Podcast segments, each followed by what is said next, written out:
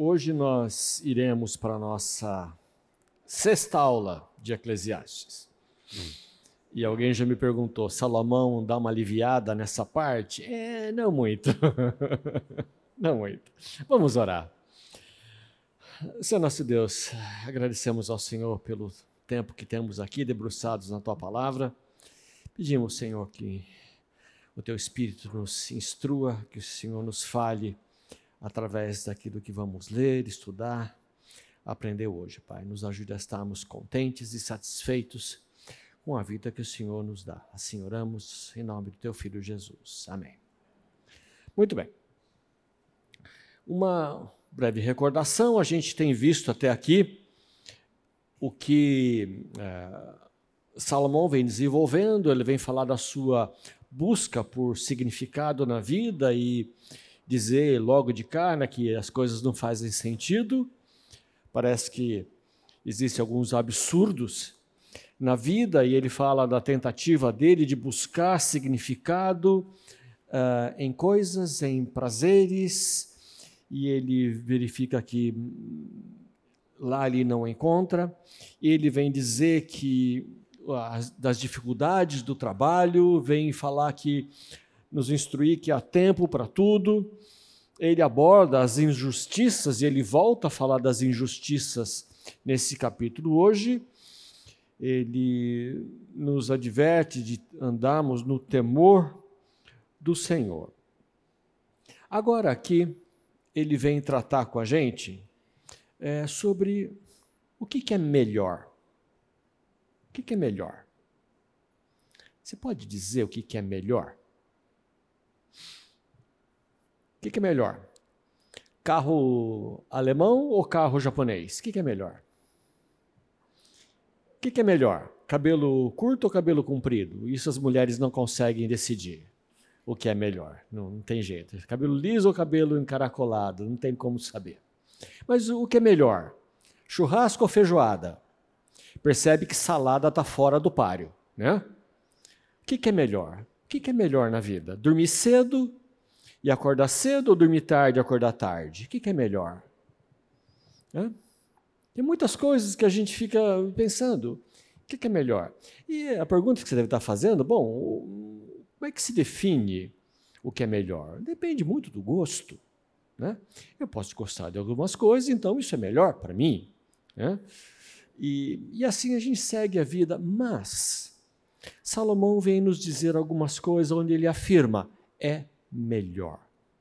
Baseado em quê que ele vai dizer o que é melhor? E já vamos dar os spoilers, né? A perspectiva bíblica define o que é melhor para nós. O melhor é algo que, por vezes, excede a nossa capacidade de entender, de averiguar, de discernir. Tem coisas que, para nós, é, não são naturais de entender o que é melhor. Por isso que Deus vem em nosso socorro, por isso que Salomão vem em nosso socorro e vem nos avisar: olha, presta atenção que isso aqui é melhor. À luz da eternidade, a nossa perspectiva precisa mudar. Porque este mundo, como a gente viu, ele é enganoso. O mundo nos ilude. O mundo nos traz debaixo do sol perspectivas que são uma furada que nos levam a acreditar em coisas que são vãs, que nos levam a buscar coisas que são vapor, vaidade. Melhor. Então, Salomão vem nos ajudar a entender o que é o melhor e aonde está o que é melhor. Então, nós precisamos entender, e nesse capítulo 7 e 8 a gente vai verificar, nós precisamos entender que mesmo coisas desagradáveis vêm de Deus e fazem parte da vida que Deus tem para nós. Coisas desagradáveis fazem parte.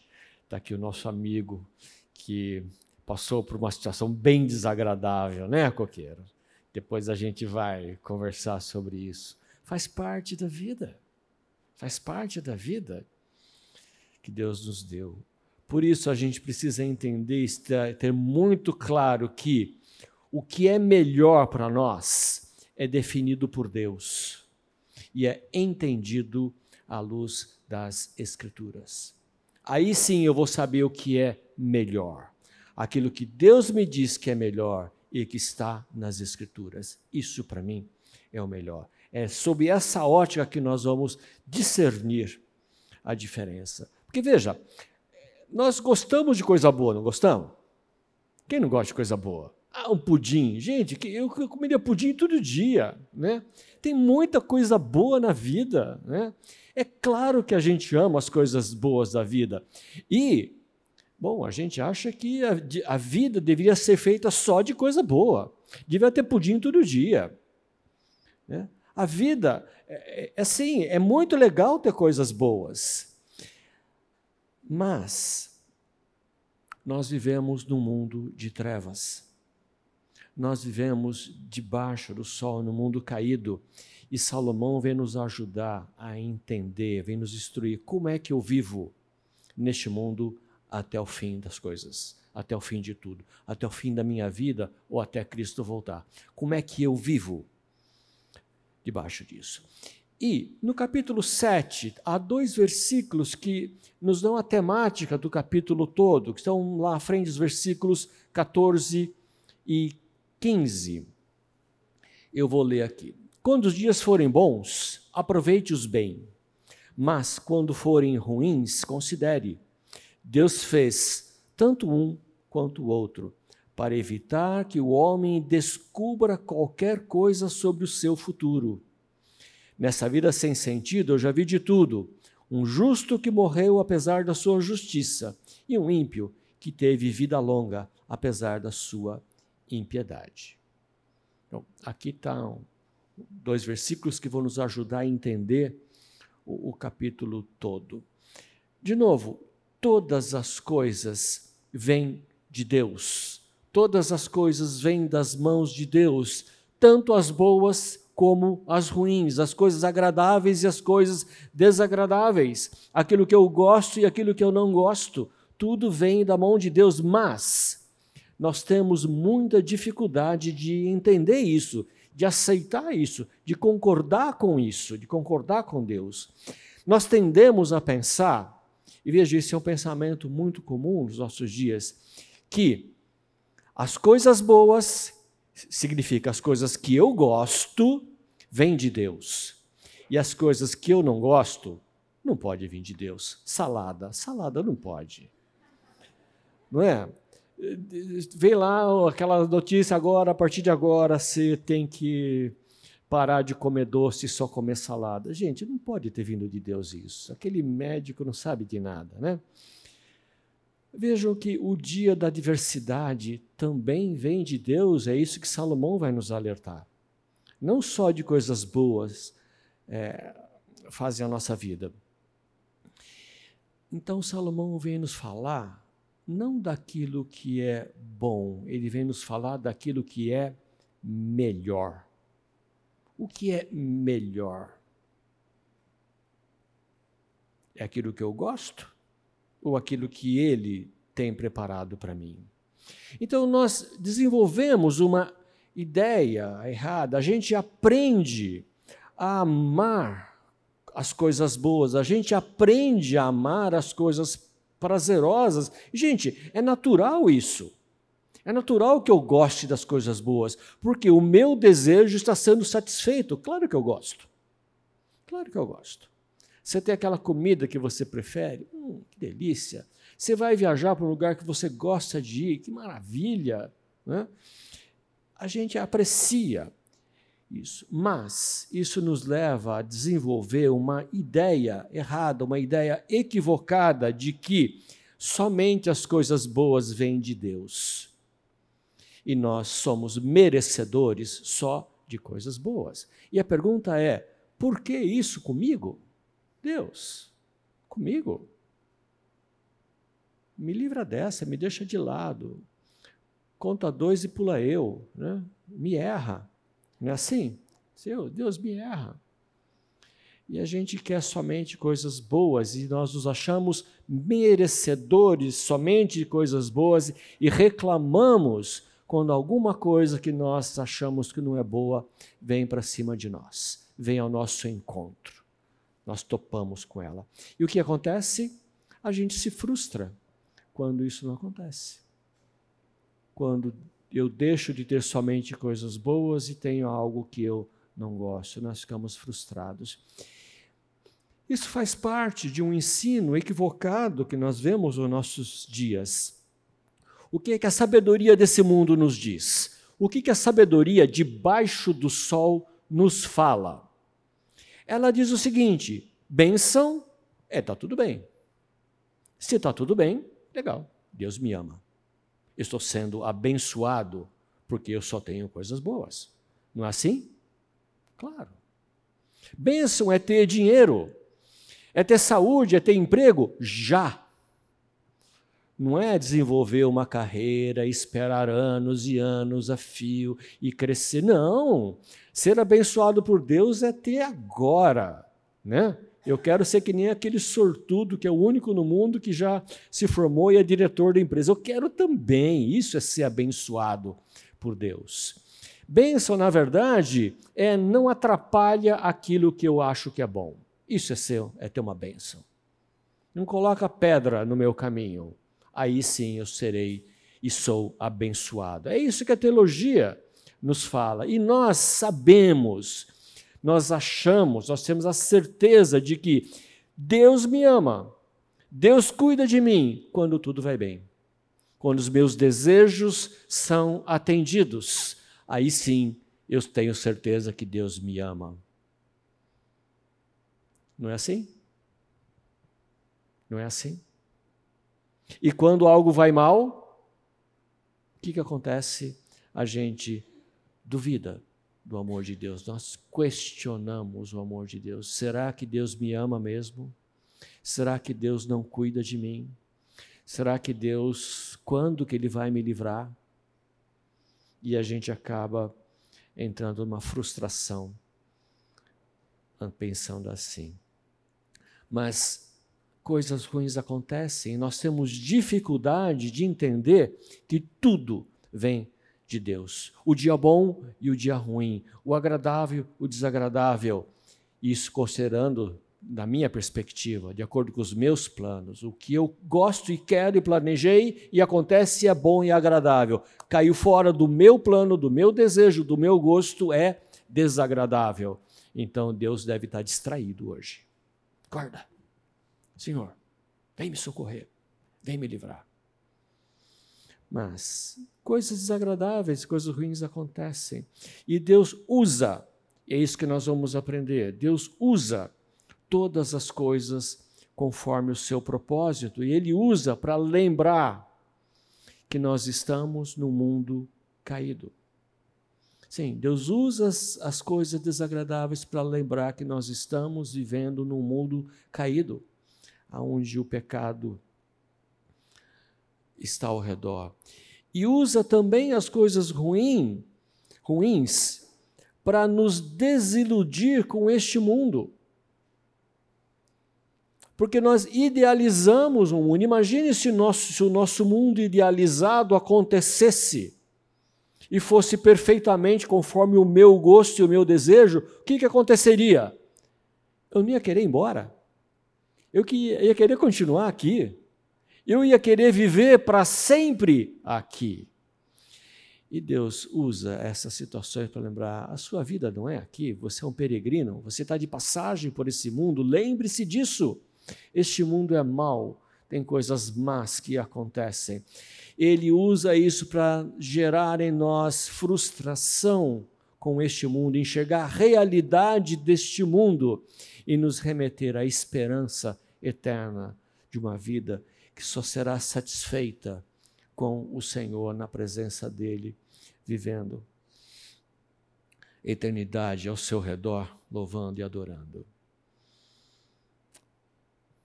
Bom, nem tudo é agradável, não é? Mas não vamos confundir o bom com o agradável. E aqui vem a diferença de Salomão nos dizer o que é melhor.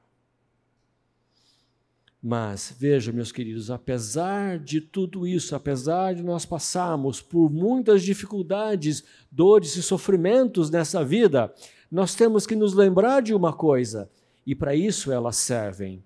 O fim vai ser feliz eternamente. O final é feliz. O fim do filme será agradável e feliz. E tudo acontece bem. Sim, o fim é uma eternidade feliz. As sombras existem, mas a luz do Evangelho é, ilumina todas as coisas para que eu possa enxergar com clareza o que está acontecendo.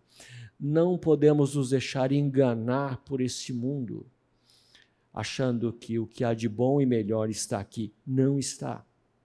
Não está.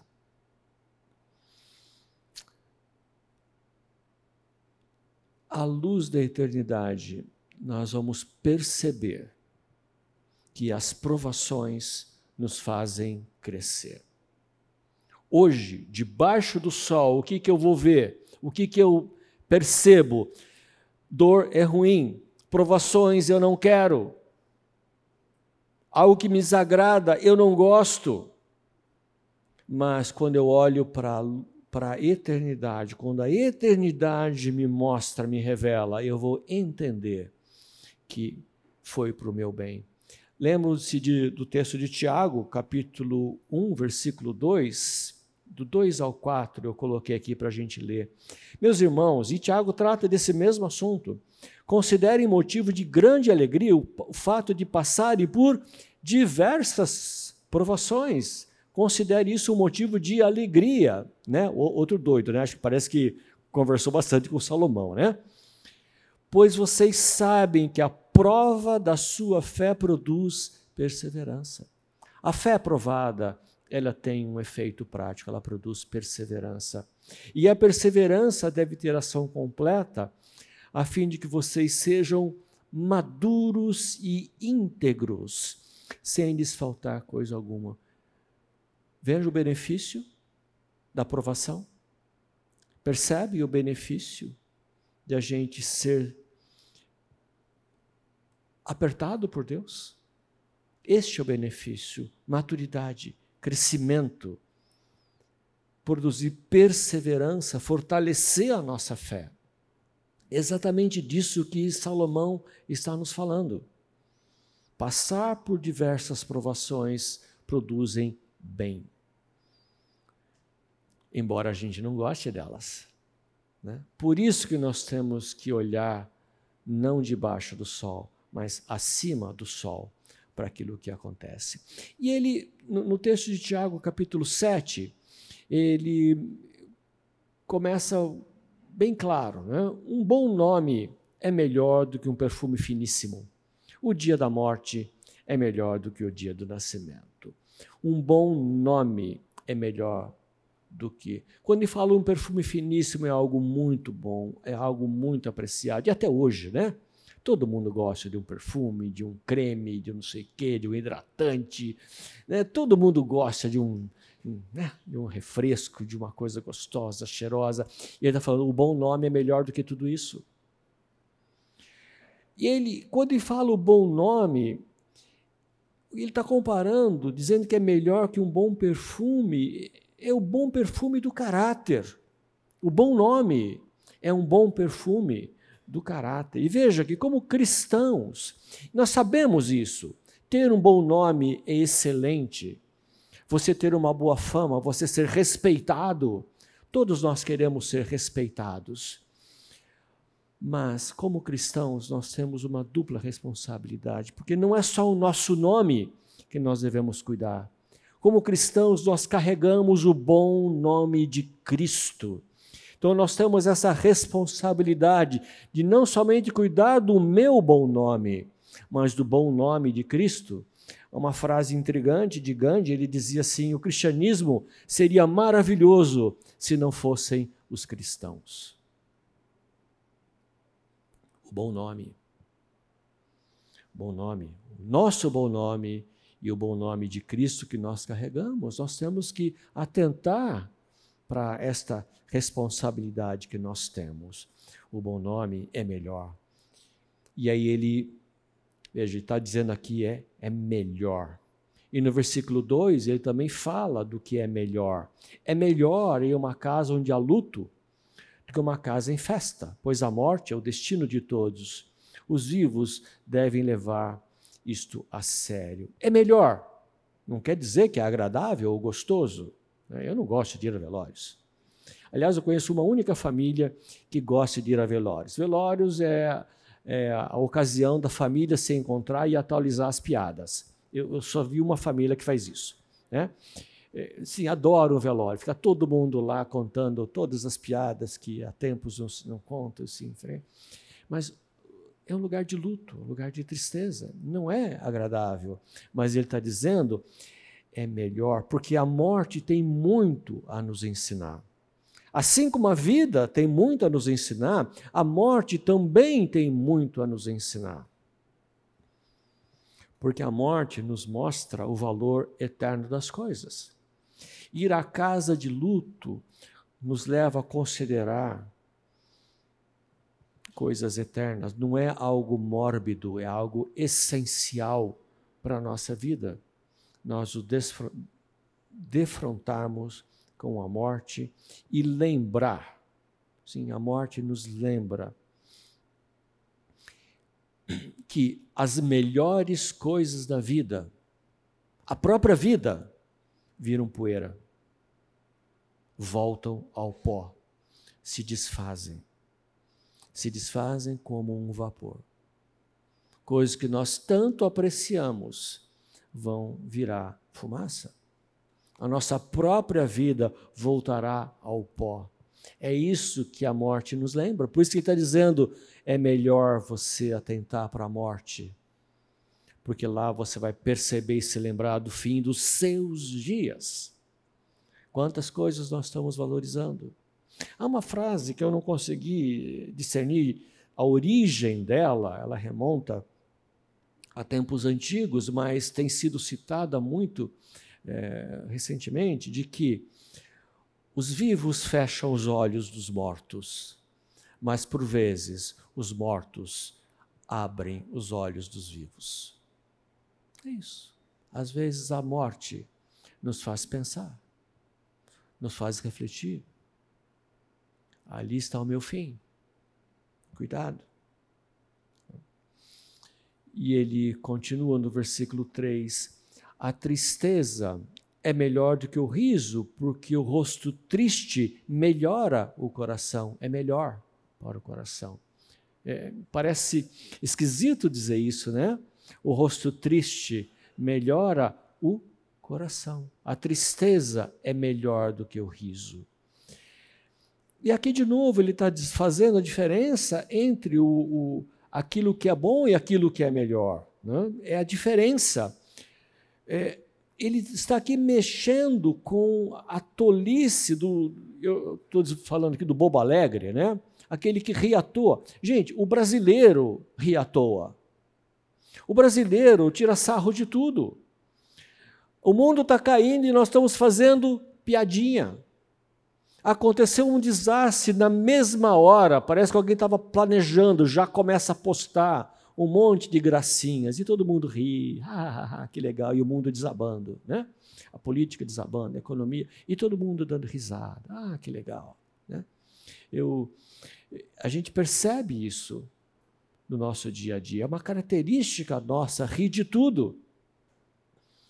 E ele está falando, olha, cuidado, não seja um bobo alegre, não fique dando risada de tudo, leve a sério as coisas que precisam ser levadas a sério. A sério. No versículo 6, ele fala: Como o estalo de espinhos debaixo da panela, assim é o riso dos tolos. O que é o estalo do espinho? É uma coisa que pá, passa. É um estalo que passa. É que nem a gente aqui no Brasil acender fogo com pinha, né? Com pinha. Você quer acender o fogo e o fogo não pega, o que, que você faz? Se você tiver lá umas pinhas, joga a pinha no fogo. Gente, num instante, né? Ela tem um óleo, alguma coisa, você joga uma pinha no fogo num instante, acende aquele fogaréu e dali a pouquinho desaparece. queima num instantinho e você precisa ficar jogando mais. Né? É como a pinha. Esse é o riso do tolo. Acaba rápido. Acaba rápido. Ele está dizendo: cuidado. Viva com mais seriedade a vida. Se preocupe. A tristeza, ela nos faz refletir e entender melhor como é que esse mundo funciona de verdade. Esse mundo não é só de alegrias. Este mundo tem sofrimentos também.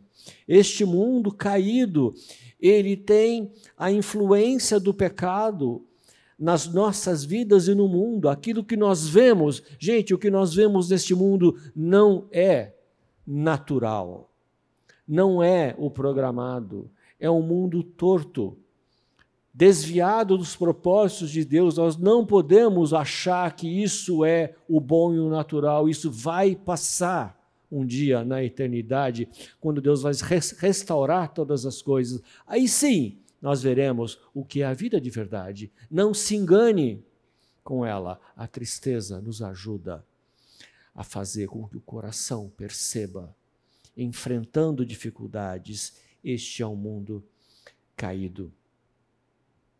Ela é para a tristeza. Se você se lembrar de Romanos 8, 28, né, acho que é um versículo que todos nós lembramos,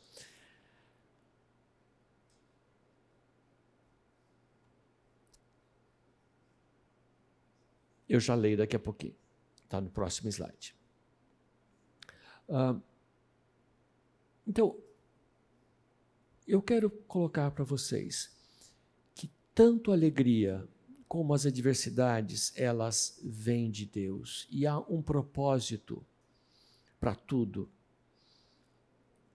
Romanos 8, 28, aqui está o texto. Sabemos que Deus age em todas as coisas para o bem daqueles que o amam, dos que foram chamados de acordo com o seu propósito. Vejam, o bem daqueles que o amam mesmo a tristeza é para o bem daqueles que o amam. E a gente certamente não gosta e fica pensando: por que isso? Por que isso? Veja, nós não vamos encontrar nas Escrituras nada que apoie a ideia de que a nossa vida tem que ser um mar de rosas. Você não vai encontrar nas Escrituras. Você vai encontrar que as coisas que acontecem são para o nosso bem não são todas gostosas. Essa é a diferença. E Salomão Vênis vai dizer: atente ao que é melhor para você. Porque nós crescemos com as tristezas. Com as tristezas, Deus trata o nosso coração para nos tirar as falsas expectativas do mundo e para também expor a nossa falta de fé, a nossa, as nossas falhas de caráter. As tristezas servem para eu me deparar com o meu fracasso, para eu me deparar com as minhas falhas e as minhas dificuldades e eu ver que eu não sou tão bom quanto eu achava que era. A tristeza vem nos mostrar isso aonde eu tenho que melhorar. E a tristeza faz brotar do fundo do nosso coração problemas, dificuldades, perguntas, questionamentos que de outra forma eu não faria. Mas agora sim, apertado pela dificuldade, eu venho questionar e as minhas, as minhas falhas de fé aparecem para que Deus as trate, para que Deus produza em mim crescimento, perseverança, maturidade isso serve. Nós precisamos, e nós vamos ver na sequência, ter um coração ensinável. A gente precisa estar disposto a aprender, a receber a instrução de Deus. E nós recebemos essa instrução de Deus não só pelo coração triste, que faz com que ele melhore, mas nós precisamos aprender a sabedoria de Deus para fazer frente à sabedoria deste mundo. Este mundo vai nos ensinar uma série de coisas que são falsas e enganosas. E nós precisamos ter na sabedoria de Deus o contrapeso, o balanço para saber como viver. A instrução é essencial, a instrução da sabedoria de Deus. E ele continua no versículo 5. É melhor ouvir a repreensão de um sábio do que a canção dos tolos ou os elogios de um tolo. É melhor ouvir a repreensão de um sábio. É melhor. Não quer dizer que é gostoso. Alguém aqui gosta de tomar bronca, de receber repreensão? Alguém? Tem algum doido aqui? Não? Eu não gosto. Acho que ninguém gosta de ser repreendido, de tomar um presta atenção, né? E às vezes a gente toma os presta atenção e fala, opa, o que, que eu fiz? É, e às vezes vale, né? Nós não chegamos ainda a um ponto que eu possa dizer, eu não peco mais. E nunca chegaremos, meus queridos, essa é uma falsa ideia. Nós nunca deixaremos de pecar. Nós nunca vamos atingir nessa vida a impecabilidade. Isso não faz parte. É um engano é um ensino incorreto. E nós encontramos em 2 Timóteo 3,16, que nos diz que toda a Escritura é inspirada por Deus e para que ela serve? Ela é útil para nos ensinar. A palavra de Deus é útil para nos repreender, é útil para nos corrigir, é útil para nos instruir na justiça. Quando? Quando? Que ela é útil? Até os 60, os 70, os 80, os 90? Até que idade ela será útil para a minha vida? Sempre. Sempre. Nós sempre vamos precisar da instrução de Deus. E muitas vezes nós arrogantemente achamos que não precisamos mais. Muitos jovens arrogantemente acham que sabem mais do que seus pais, seus professores, seus pastores, e os mais velhos e acham que já sabem tudo de Deus e da Bíblia e das Escrituras, já sabem como viver. Tolos precisam da instrução, todos nós precisamos da instrução do Senhor. A palavra de Deus, ela vai nos ensinar. Se nós estamos expostos à palavra de Deus, ela vai nos ensinar, ela vai nos corrigir, ela vai nos repreender, ela vai nos instruir ela não volta vazia para instrução ou para condenação. Ela não volta vazia. A palavra de Deus não volta vazia. Mas nós não gostamos de ser repreendidos, não é assim? Faz parte da nossa tolice não gostar de tomar bronca, faz parte do nosso orgulho. Você já tomou uma, alguma bronca recentemente? Gente, mexe com o nosso orgulho. Né? Um chefe, um superior, alguém do teu lado, alguém na igreja, tua esposa, teu marido, não presta atenção, a gente não gosta. Nosso orgulho, nós reagimos às críticas e às vezes reagimos de forma feroz, né? em autodefesa por uma crítica. No fim, o que, que nós estamos reagindo? Nós estamos reagindo à repreensão de Deus, porque nós sabemos, achamos que sabemos mais. Senhor, não vem com essa história porque eu sei mais, eu sei melhor. A vida é melhor assim para mim. E Deus está dizendo: não, bichão, você está indo para o caminho errado. Você está agindo errado, não é assim. Presta atenção. No fim, nós achamos que somos bons, que não merecemos bronca, mas o que é que nós somos? Pecadores. E merecedores de bronca. Atentem. Tenha um coração ensinável. Desenvolva um coração ensinável. Aprenda a ouvir. Aprenda com o ensino, com a repreensão, com a correção. Não se endureça quando for repreendido, instruído. Acate a palavra de Deus para a sua vida. Agora, nós reclamamos daquilo que não é do nosso gosto. Nós ressentimos o nosso lugar no mundo, a nossa sorte, o nosso sofrimento. Por que eu sofro tanto? Por que eu sofro mais? Por que eu tenho mais desgostos na vida? Por que minha vida é terrível? Ó oh, vida, ó oh, azar, né? Como é que era aquela hiena? Ó oh, vida, ó azar. só comigo, né? Mas nós temos que lembrar, meus queridos, que tudo o que temos, tudo é favor de Deus, é graça de Deus para o nosso bem, para o nosso benefício, é melhor para nós. É aquilo que Ele destacou para ser o melhor da nossa vida.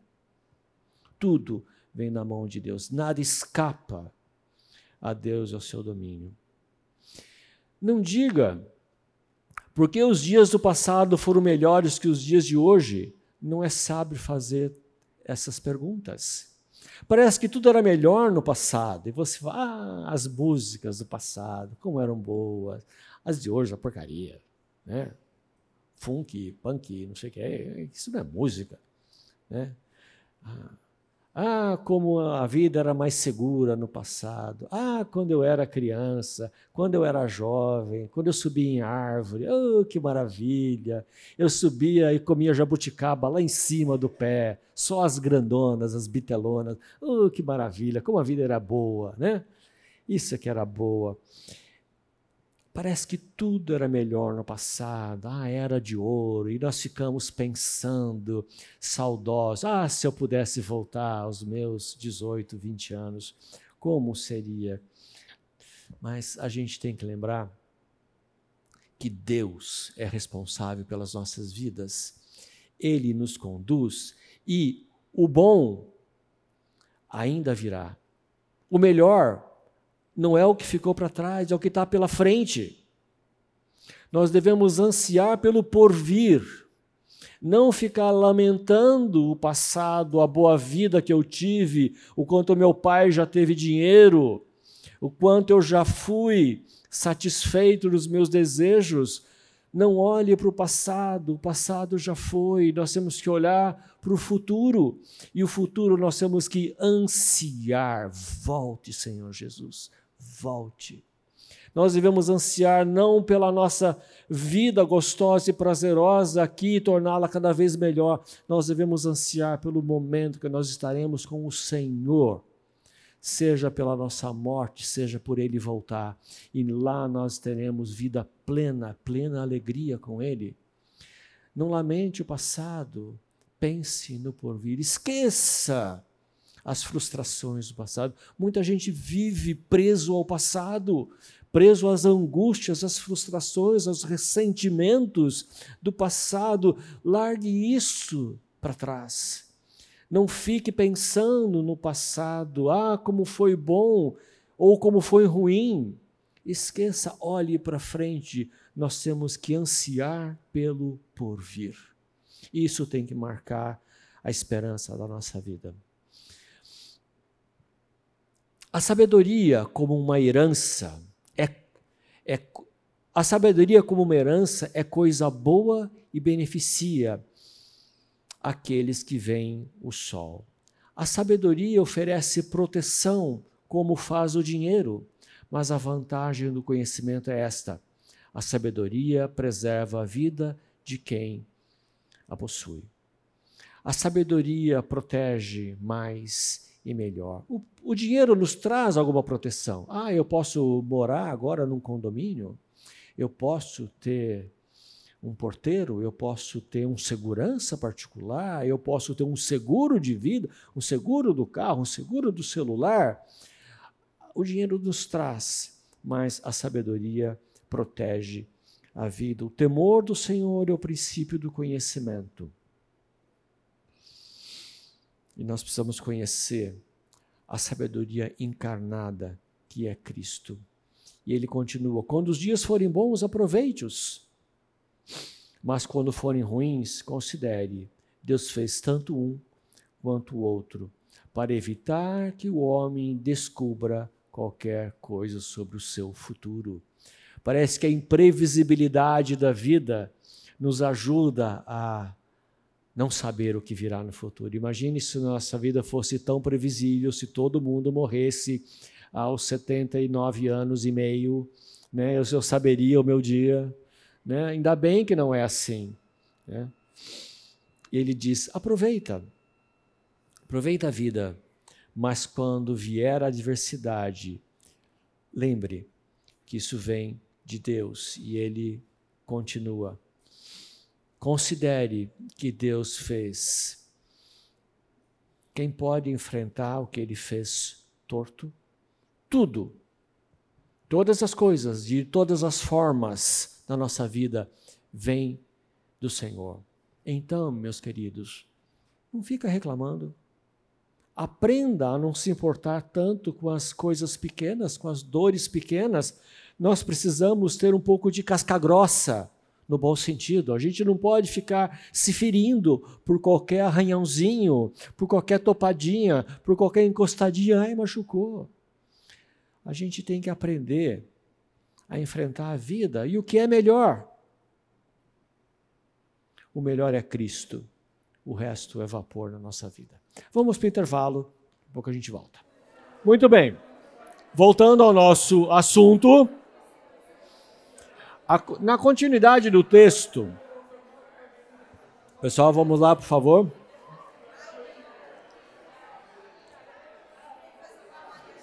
Eu peço que você volte. Ok.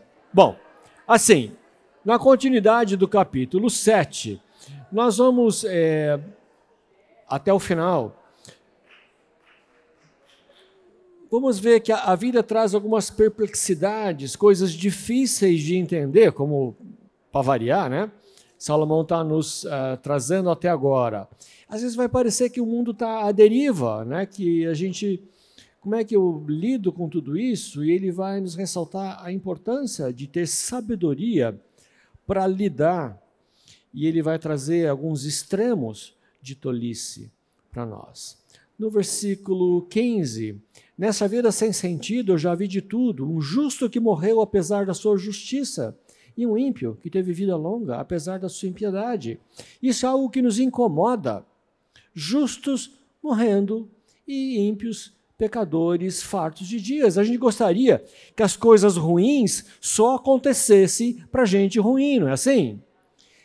Quem que deveria morrer em acidentes de carro? Só assassinos. Quem deveria ter um AVC? Só bandidos. Quem deveria. As coisas ruins deveriam acontecer somente com gente ruim. E as pessoas boas deveriam ser preservadas, não é assim? Por que alguém tem uma morte prematura? Ele era tão bom. Por que isso acontece? Vejam, porque os servos de Deus não estão imunes aos problemas e às dificuldades deste mundo. É assim, nós não estamos imunes. E ele continua no versículo 20 e 21. Todavia, não há um só justo na terra, ninguém que pratique o bem e nunca peque. Não dê atenção a todas as palavras que o povo diz, caso contrário, poderá ouvir o seu próprio servo falando mal de você, pois no seu coração você sabe que muitas vezes você também falou mal de outros. Um tapa na cara de todo mundo, né? Isso, ele é muito claro. O mal, meus queridos, está em nós mesmos. Nós falamos demais e às vezes de forma descuidada, de forma desguardada, nós falamos coisas que nós não diríamos se a outra pessoa estivesse na nossa frente. Mas, é, no momento desguardado, você, você teve lá algum problema e você acaba soltando uma palavra a respeito de alguém que não é boa. E a sabedoria de Deus nos diz: não fique focado na opinião dos outros. Não queira saber tudo o que falam de você. E não seja você o fofoqueiro a relatar tudo que você ouve. Meus queridos, não preste atenção, não, não tente saber tudo o que falam a seu respeito. Porque você vai ouvir alguma coisa que vai te desagradar. Com certeza. Assim como você também fala mal de alguns quando não estão por perto. Que você não diria se ele estivesse ali na sua frente. Então, não, não, não se preocupe, não empenhe o seu coração em querer saber tudo de todos a todo momento. Não se empenhe nisso, porque senão você vai acabar ouvindo aquilo que você não quer ou não gostaria. Ele diz: Pois em seu coração você sabe que muitas vezes você também falou mal, nós também falamos mal dos outros. Né? Quando a gente passa por um desentendimento, um arranca-rabo, você acaba falando o que não deveria. E veja, há algo importante neste ensino. Saber isso nos leva, ou nos, deveria nos levar a ser mais graciosos com os outros, a relevar mais as pequenas ofensas, aquilo que dizem, não levar a vida a ferro e fogo. Não seja tão duro com os outros, porque você sabe que você também faz as mesmas coisas. Não seja tão, não fique tão magoado quando, quando você ouve algo a seu respeito que você não gosta porque você faz o mesmo. Aprenda a relevar algumas coisas. Aprenda, a tratar com graça os outros. E ele diz assim: cheguei a essa conclusão. Deus fez os homens justos, mas eles foram em busca de muitas intrigas. Deus fez o homem reto, Veja, não há um defeito de fábrica no homem. Esse é o ponto. Como é que nós somos feitos? A imagem e a semelhança de Deus. Não há um defeito. A culpa não é do fabricante. Você não recebeu uma. Nós não fomos feitos uma peça com defeito. Os meus erros, os nossos erros, não são culpa de Deus. E muitos fa fazem isso. Né? Ah, eu sou assim, eu não me controlo porque Deus me fez assim. Pronto, sou assim, culpa de Deus. Ah, eu, eu, eu traio, eu minto porque Deus não me deu essa capacidade de me controlar. Ah, eu me iro porque Deus não me, não me propicia eu ter autocontrole. E a culpa é de quem? De Deus. Mentira. Nós não fomos feitos com defeito de fabricação. O homem foi feito justo. Nós somos feitos à imagem e à semelhança de Deus. Os nossos erros são nossa culpa, vem da nossa rebeldia de quem decidiu seguir o próprio rumo, o próprio destino, tomar as próprias decisões, ter o próprio juízo a respeito das coisas. Nós queremos autonomia, não queremos? Nós queremos autonomia para fazer o que eu quero, aquilo que eu acho bom. E aí, quando a nossa autonomia vai para o brejo, quando desmorona, aí nós culpamos a Deus.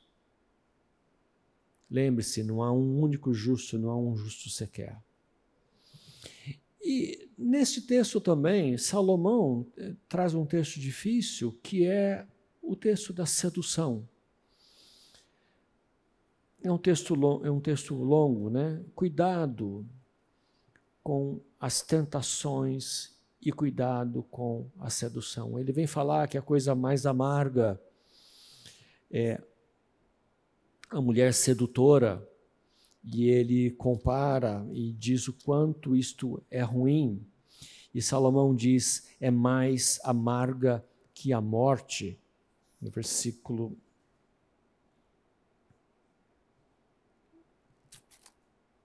26.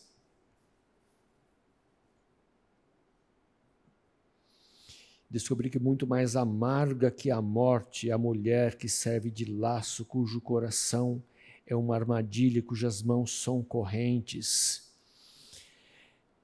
É mais amargo que a morte. Salomão fala aqui por experiência própria. Ele fala por experiência própria. Quando ele diz entre mil homens eu achei um, entre mil mulheres não achei nenhuma. O que, que ele está falando? Ele não está dizendo aqui de uma forma machista, de alguém que não suporta mulheres. Aliás, a diferença seria mínima, seria de um milésimo, né? Entre um e mil. Seria de um milésimo, né? Mas Salomão está falando da sua própria experiência, ele que teve as suas mil mulheres e que no final desviaram o seu coração de servir ao Senhor, desviaram o levaram para maus caminhos. Provérbios 7, de, 20, de 6 a 23.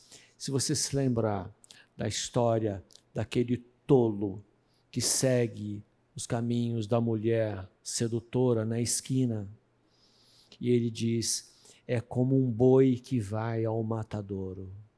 É isso que ele está vendo e falando. É um boi que vai ao matadouro, que vai para uma armadilha. E aqui vem o alerta: cuidado com a sedução. Homens e mulheres, cuidado com a sedução. É um caminho amargo. Não vá por ele. Blinde o seu coração. Não deixe andar por este caminho. Se você quiser, depois eu não vou ler, mas leia 1 Reis 11, de 1 a 8. Acho que nós já lemos parte desse texto em aula anterior. Que mostra a experiência dele. Qual foi o erro dele em se casar com aquelas mulheres? E Deus falou assim: não se case com essas mulheres. E o que ele fez? Exatamente o que Deus havia dito para não fazer se casou com as mulheres dos outros povos e não seguiu o princípio bíblico. Foi atrás, ele seguiu o seu coração, a atração dos seus olhos. Ele não negou nada que seus olhos queriam, lembra? Ele viu uma bonitinha, ah, é minha. Ele via uma gracinha, ah. Ele não negou nada que seus olhos desejaram e viram. Ele era o rei, ele podia tudo, ele era riquíssimo. E ele teve as suas mil mulheres. E a conclusão dele ao final: isso leva à morte. Não vá por esse caminho. Ele agora fala de dois excessos, nos versículos 16 a 18. Ele diz assim: Não seja excessivamente justo, nem demasiadamente sábio, por que destruir-se a si mesmo? Não seja demasiadamente ímpio e não seja tolo, porque morrer antes do tempo.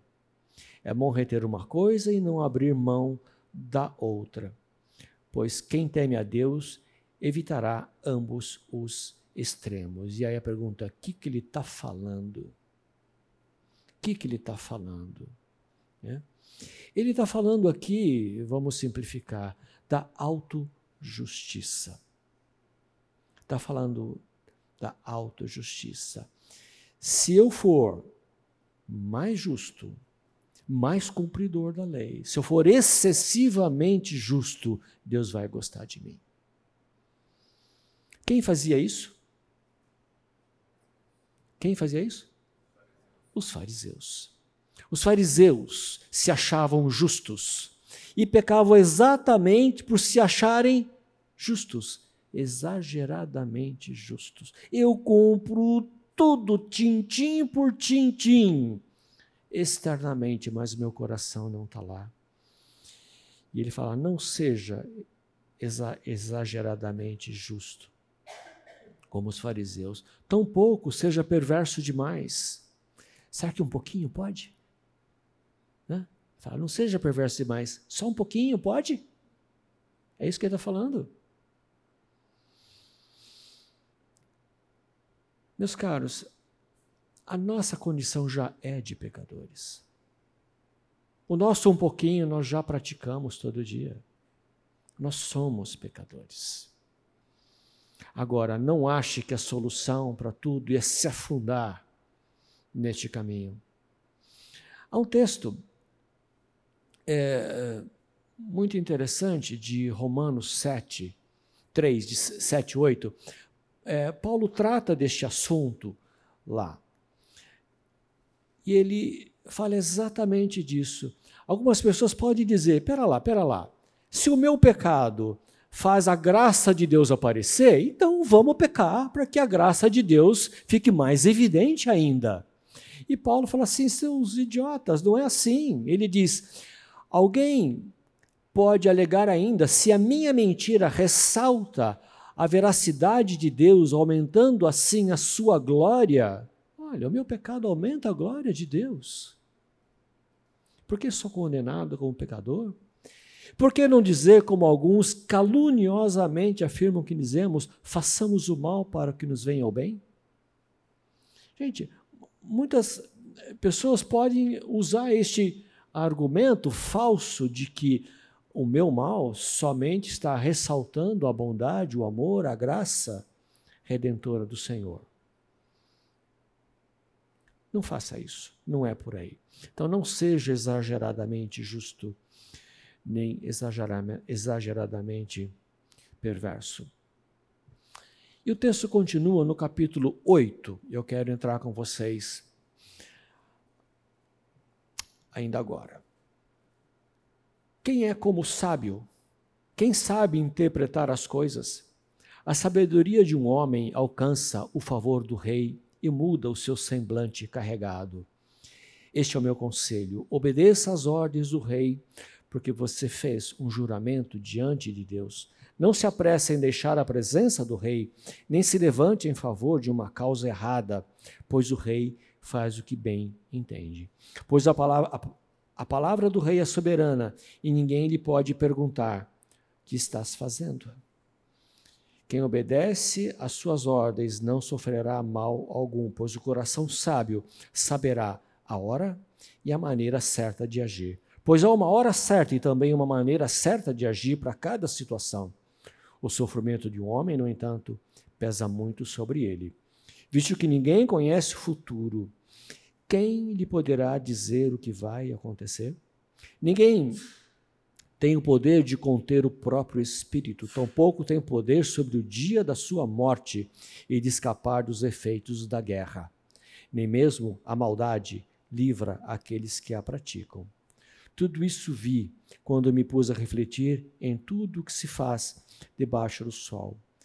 Há ocasiões em que um homem domina sobre outros para a sua própria infelicidade. Vamos destrinchar esse texto, esse texto um pouquinho. Oh, desculpa, eu não tinha passado o texto. Me perdoe. A sabedoria nos ajuda a lidar com autoridades. Você já teve problema com alguma autoridade? Você já teve algum problema com um chefe, com algum professor, com seu pai, com a sua mãe? Já teve? Todos tivemos, não foi? Todos já tivemos. Viver debaixo de autoridade não é não é fácil, mas o que ele diz, a sabedoria ajuda a mudar o semblante carregado, ajuda a lidar com corações endurecidos. Ser sábio nos ajuda a tratar com situações difíceis. Ele diz que sabedoria o sábio, aquele que conhece a palavra de Deus, o coração sábio saberá a hora e a maneira certa de agir. Se você for atento à palavra de Deus, se você for atento à instrução do Senhor, se você souber o que diz a palavra de Deus, se você desenvolver um coração sábio, você vai saber a hora certa de falar e você vai saber a maneira certa de falar também. Quanta gente não sabe o que falar, nem quando falar, e enfia os pés pelas mãos e vira um caos, discussões, porque não sabem a hora de falar. Isso é, é, é válido diante de autoridade, diante dos chefes. Veja o que ele está dizendo para nós: é que a sabedoria de Deus funciona no mundo real. A sabedoria de Deus não é algo etéreo, não é algo que eu eh, desenvolvo recluso no meu quarto ou recluso num monastério. Sabedoria de Deus, ela se aplica ao dia a dia, às situações cotidianas da minha vida. Nós podemos ter uma vida de melhor relacionamento se soubermos aplicar a palavra de Deus. Isso é sabedoria, não é conhecimento. Conhecimento é eu ter, é, é eu ter muito. Sabedoria é saber entender e aplicar aquilo que eu conheço. Sabedoria se desenvolve com o tempo.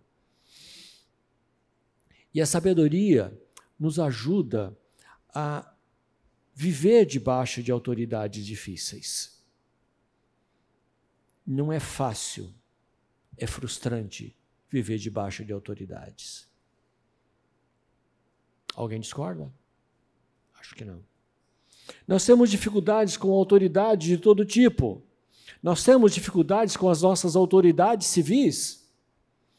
Você vê aquele prefeito, governador, presidente, aquele juiz, aquele magistrado que enfurecem a sua vida de ver o que eles estão fazendo.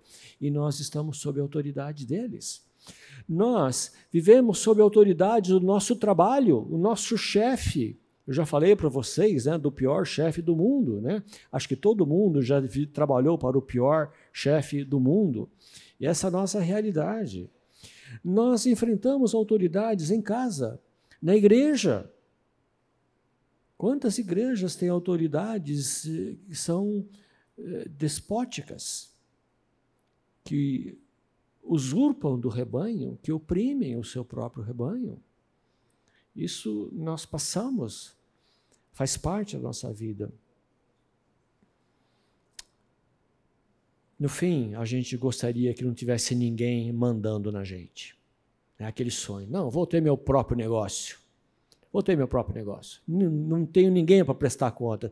Meu amigo, se abrir o seu próprio negócio, você já tem o sócio majoritário, que é o governo. Você já tem um sócio. Não adianta. Você tem alguém mandando em você. Não adianta. Você está sob autoridades. Né? Não vamos cair nessa ilusão, não. E no versículo 2 ele diz: Esse é o meu conselho, obedeça às ordens do rei, porque você fez um juramento diante de Deus. As autoridades, por mais difícil que seja ouvir isso, elas foram colocadas em nossas vidas por Deus. Não há como se livrar de autoridades. Autoridades faz parte do governo que Deus estabelece. Sim, não é cada um por si, Deus para todos. Isso não existe. Sempre haverá autoridades. E sempre haverá autoridade suprema de Deus sobre as nossas vidas. Então, estar sob autoridades faz parte do jogo. Não exatamente essas que nós enfrentamos, né? Ele, se você se lembrar, no capítulo 5, ele já falou sobre isso mesmo assim, é vantagem a nação ter um rei que a governe e que se interesse pelo seu bem-estar, pela agricultura. É bom ter alguém que governe. É bom ter alguém que direcione, que conduza, alguém que legisle, alguém que aplique a lei. É bom para todos nós ter autoridades sobre as nossas vidas. Não é ruim. Romanos 13 fala bastante sobre isso. É, é um texto longo, mas ele diz: é, não existe autoridade que não venha de Deus. Deus instituiu as autoridades. A autoridade é serva de Deus para o seu bem. Ela é serva de Deus, é agente da justiça. Então, as, toda a autoridade foi dada por Deus para o bem. E você deve estar coçando a sua cabeça. Tem certeza do que você está falando? É, é o que as Escrituras falam. As autoridades foram dadas por Deus. Veja, aqui há um sinal que deve trazer um alento ao nosso coração. Ela foi dada por Deus e Ele cobra o bom uso da autoridade que Ele deu. Esta é a diferença que escapa do nosso olhar, que escapa da nossa visão, que não é perceptível debaixo do sol neste mundo. Mas Deus deu autoridade e Ele vai cobrar o bom uso ou o mau uso que você fez da sua autoridade como pai, como mãe. Como você usou a sua autoridade como marido, como esposa como você usou isso. Como você trata as pessoas que trabalham com você e você tem sobre elas autoridade.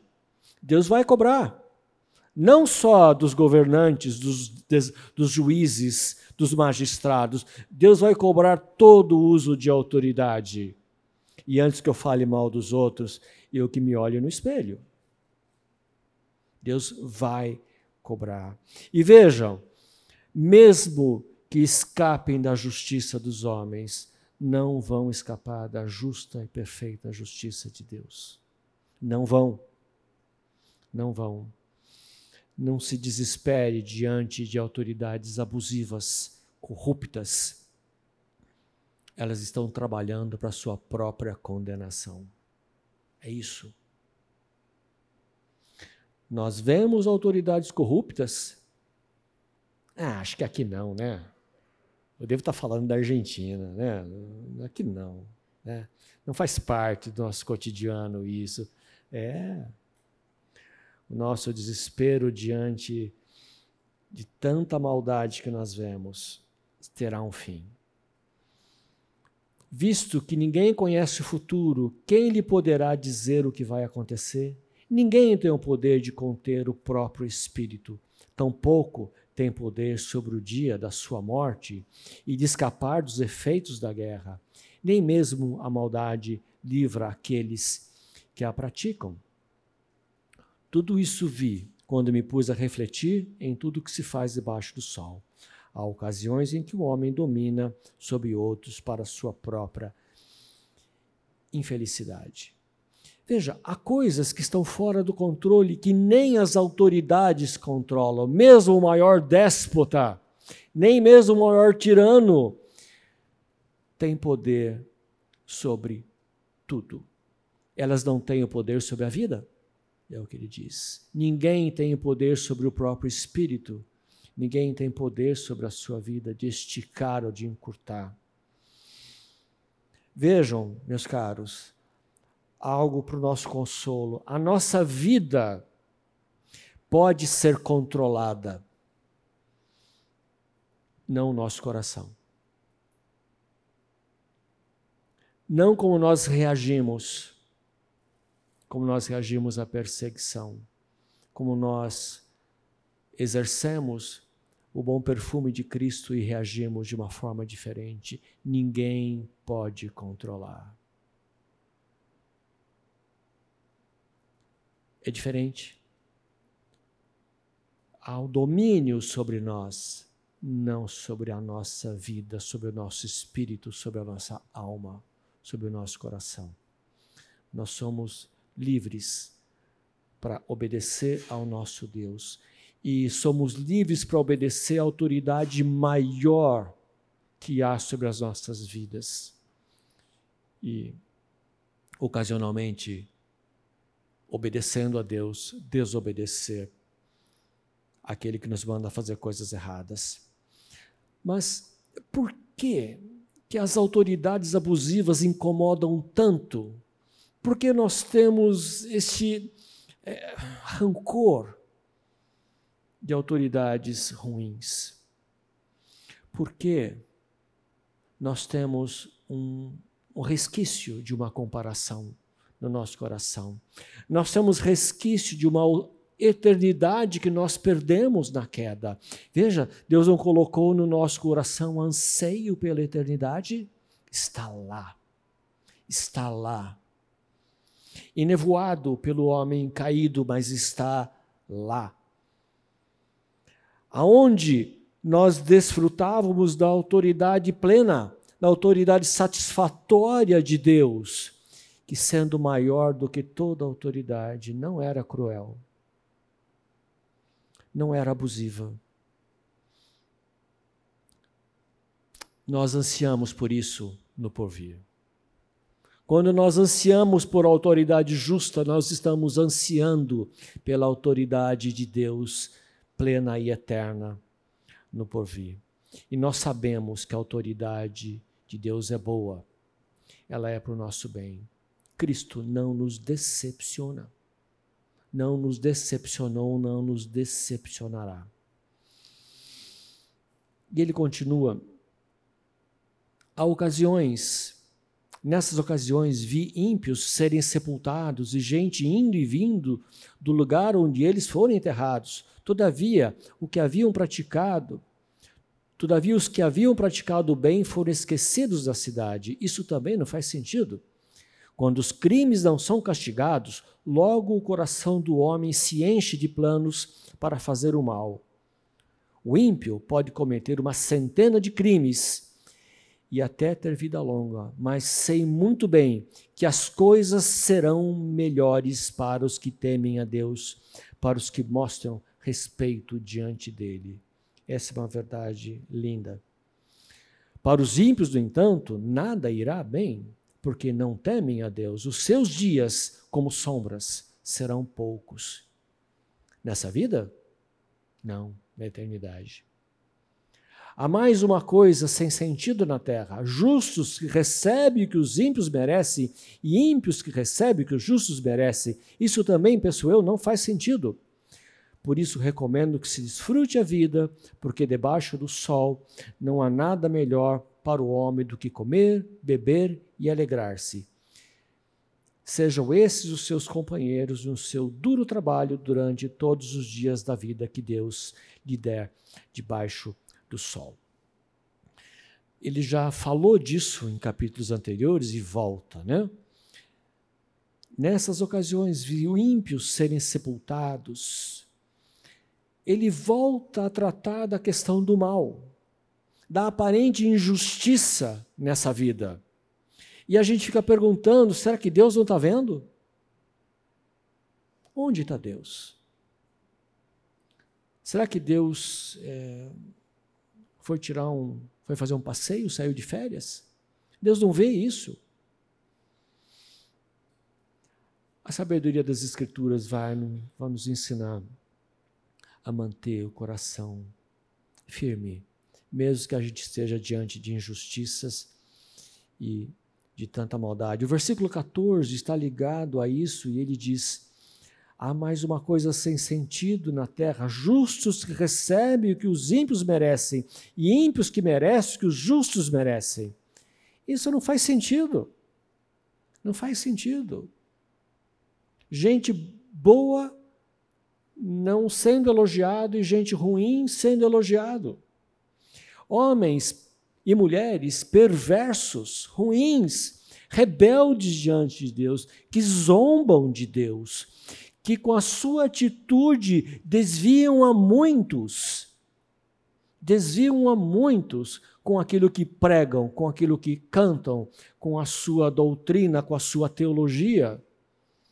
Desviam a muitos e quando morrem, esses perversos recebem honras de Estado, recebem funerais glamourosos, glamourosos, elogios, grandes elogios, e você pensa: é um ímpio, é um perverso. Não faz sentido. No versículo 11 ele nos diz: quando os crimes não são castigados, quando os crimes não são castigados logo, o coração do homem se enche de planos para fazer o mal. Isso é muito verdade, não é? Isso é verdade. Onde não há castigo, onde não há justiça, surgem planos para fazer o mal. Você fica tentado a seguir o mesmo caminho. O crime compensa. É o que a gente observa. Não sei você, mas eu observando o nosso país, eu concluo: neste país, o crime compensa. Compensa. Talvez alguém discorde de mim.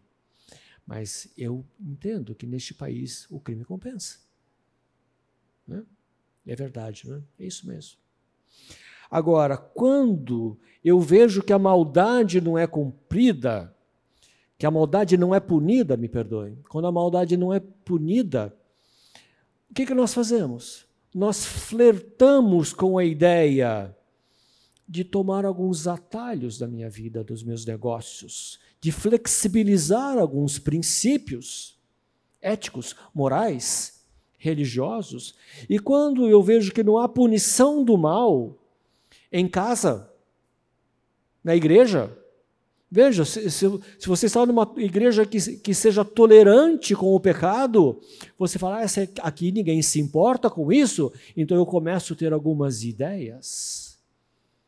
Quando em casa os pecados não são tratados, o que, que nós pensamos? Ah, eu acho que eu posso ir um passo adiante na minha rebeldia.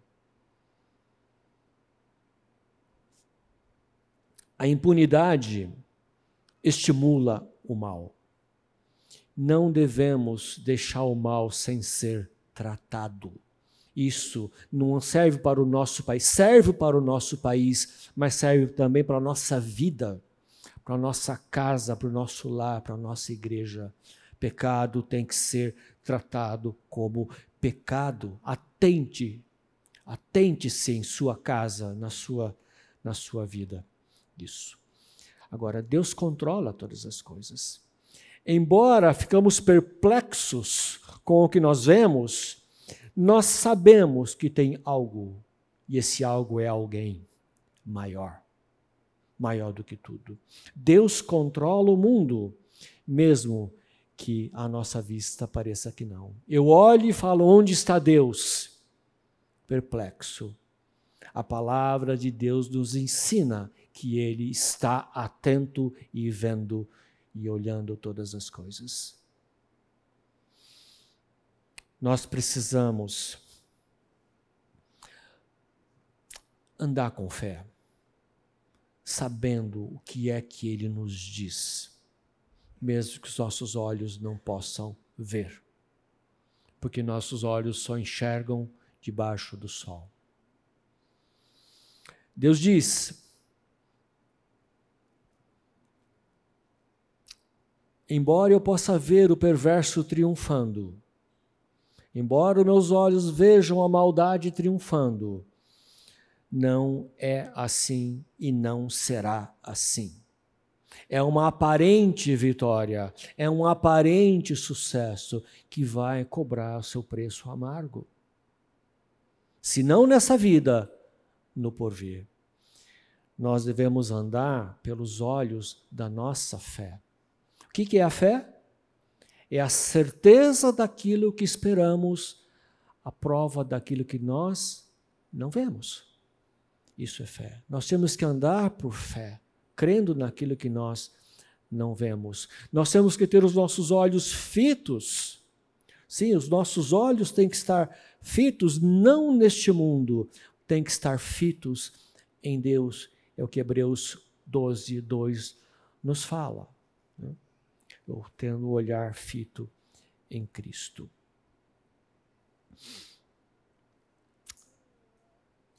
Há uma história rápida, não sei se eu tenho tempo de contar, mas aquilo que nós vemos, não é? Interessante. Estávamos na África e o trabalho compreendia em abrir rodovias, abrir estradas, liberar caminhos. E recebemos a missão de abrir uma determinada região que estava isolada porque era preciso entrar uma equipe para recuperar uma linha de transmissão totalmente destruída pela guerra. E não tinha como chegar naquele lugar. Então, alguém se lembrou: olha, há notícias de que há uma estrada naquele trecho, mas está perdida. Então, nós fizemos uma missão para encontrar aquela estrada e dizia-se: todas as pontes estão destruídas. Bom, se for assim, vamos reconstruir essas pontes. E fomos para lá, um dia de viagem, chegamos, no dia seguinte, chega o helicóptero e o piloto abastece e tira as portas. Então foi o piloto e um engenheiro na frente, eu e outro atrás, presos com o cinto de três pontas, sem as portas, para que você pudesse pôr o pé no, no trilho, no, no estribo em volta e ficar olhando e procurando com mais atenção onde estava aquela estrada. E foi muito divertido, foi muito legal. Eu gostei muito dessa história, né? Ficar fotografando e ver e para fora. E nada da estrada, até que achamos a estrada. E, para nossa surpresa, era uma rodovia asfaltada, perdida no meio do mato.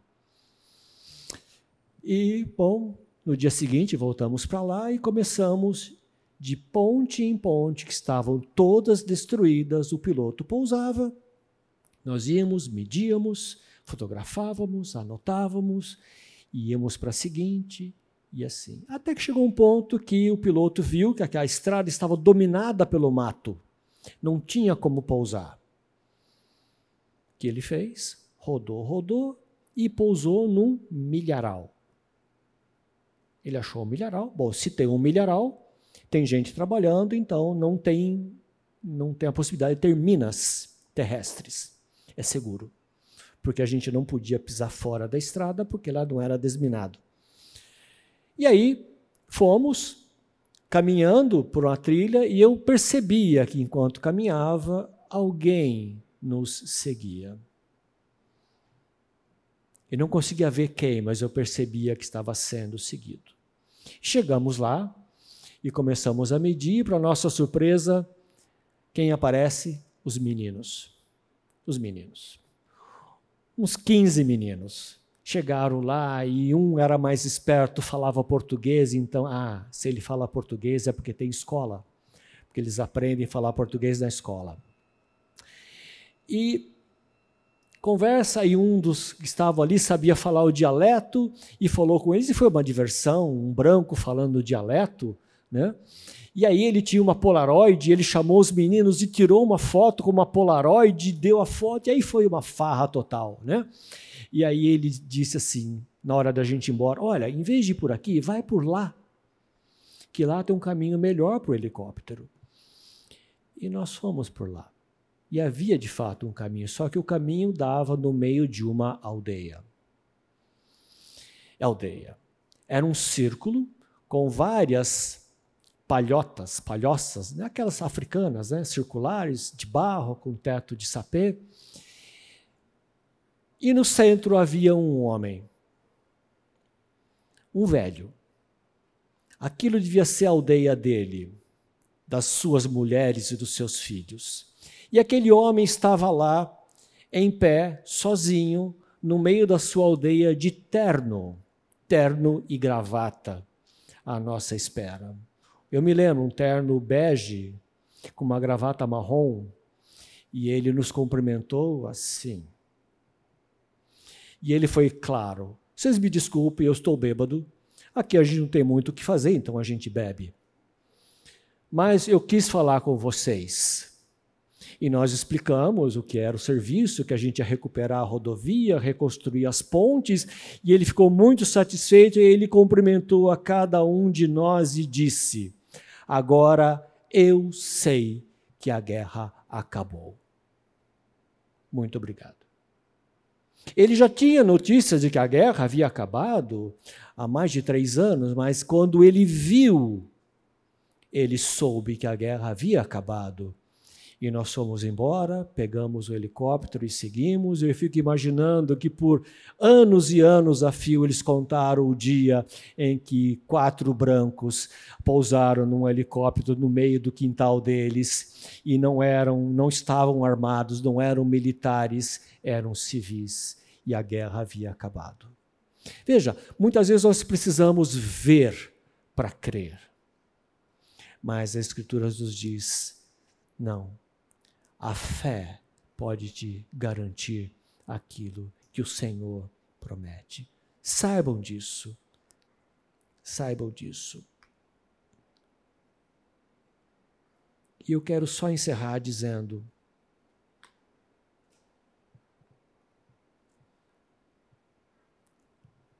no versículo 15, algo que ele já disse antes. Desfrute a vida porque debaixo do sol não há nada melhor para o homem do que comer, beber e alegrar-se. Sejam eles os seus companheiros do seu duro trabalho todos os dias dessa vida. Vejam, meus caros, até que chegue o dia do Senhor, o dia que ele voltar, continue a sua vida. Viva, aproveite porque Ele nos deu graciosamente, Ele nos concede da Sua graça todos os dias, Ele nos concede muitas coisas boas já nessa vida e muito mais no porvir. Filipenses 3 nos diz: se alegre no Senhor, alegrem-se no Senhor. Meus caros, nós podemos nos alegrar porque as maldades que nós vemos neste mundo serão tratadas a seu tempo. As autoridades responderão a seu tempo, mas saiba que as nossas já foram tratadas na cruz. Tenham uma boa semana. Bom dia para vocês, uma boa semana.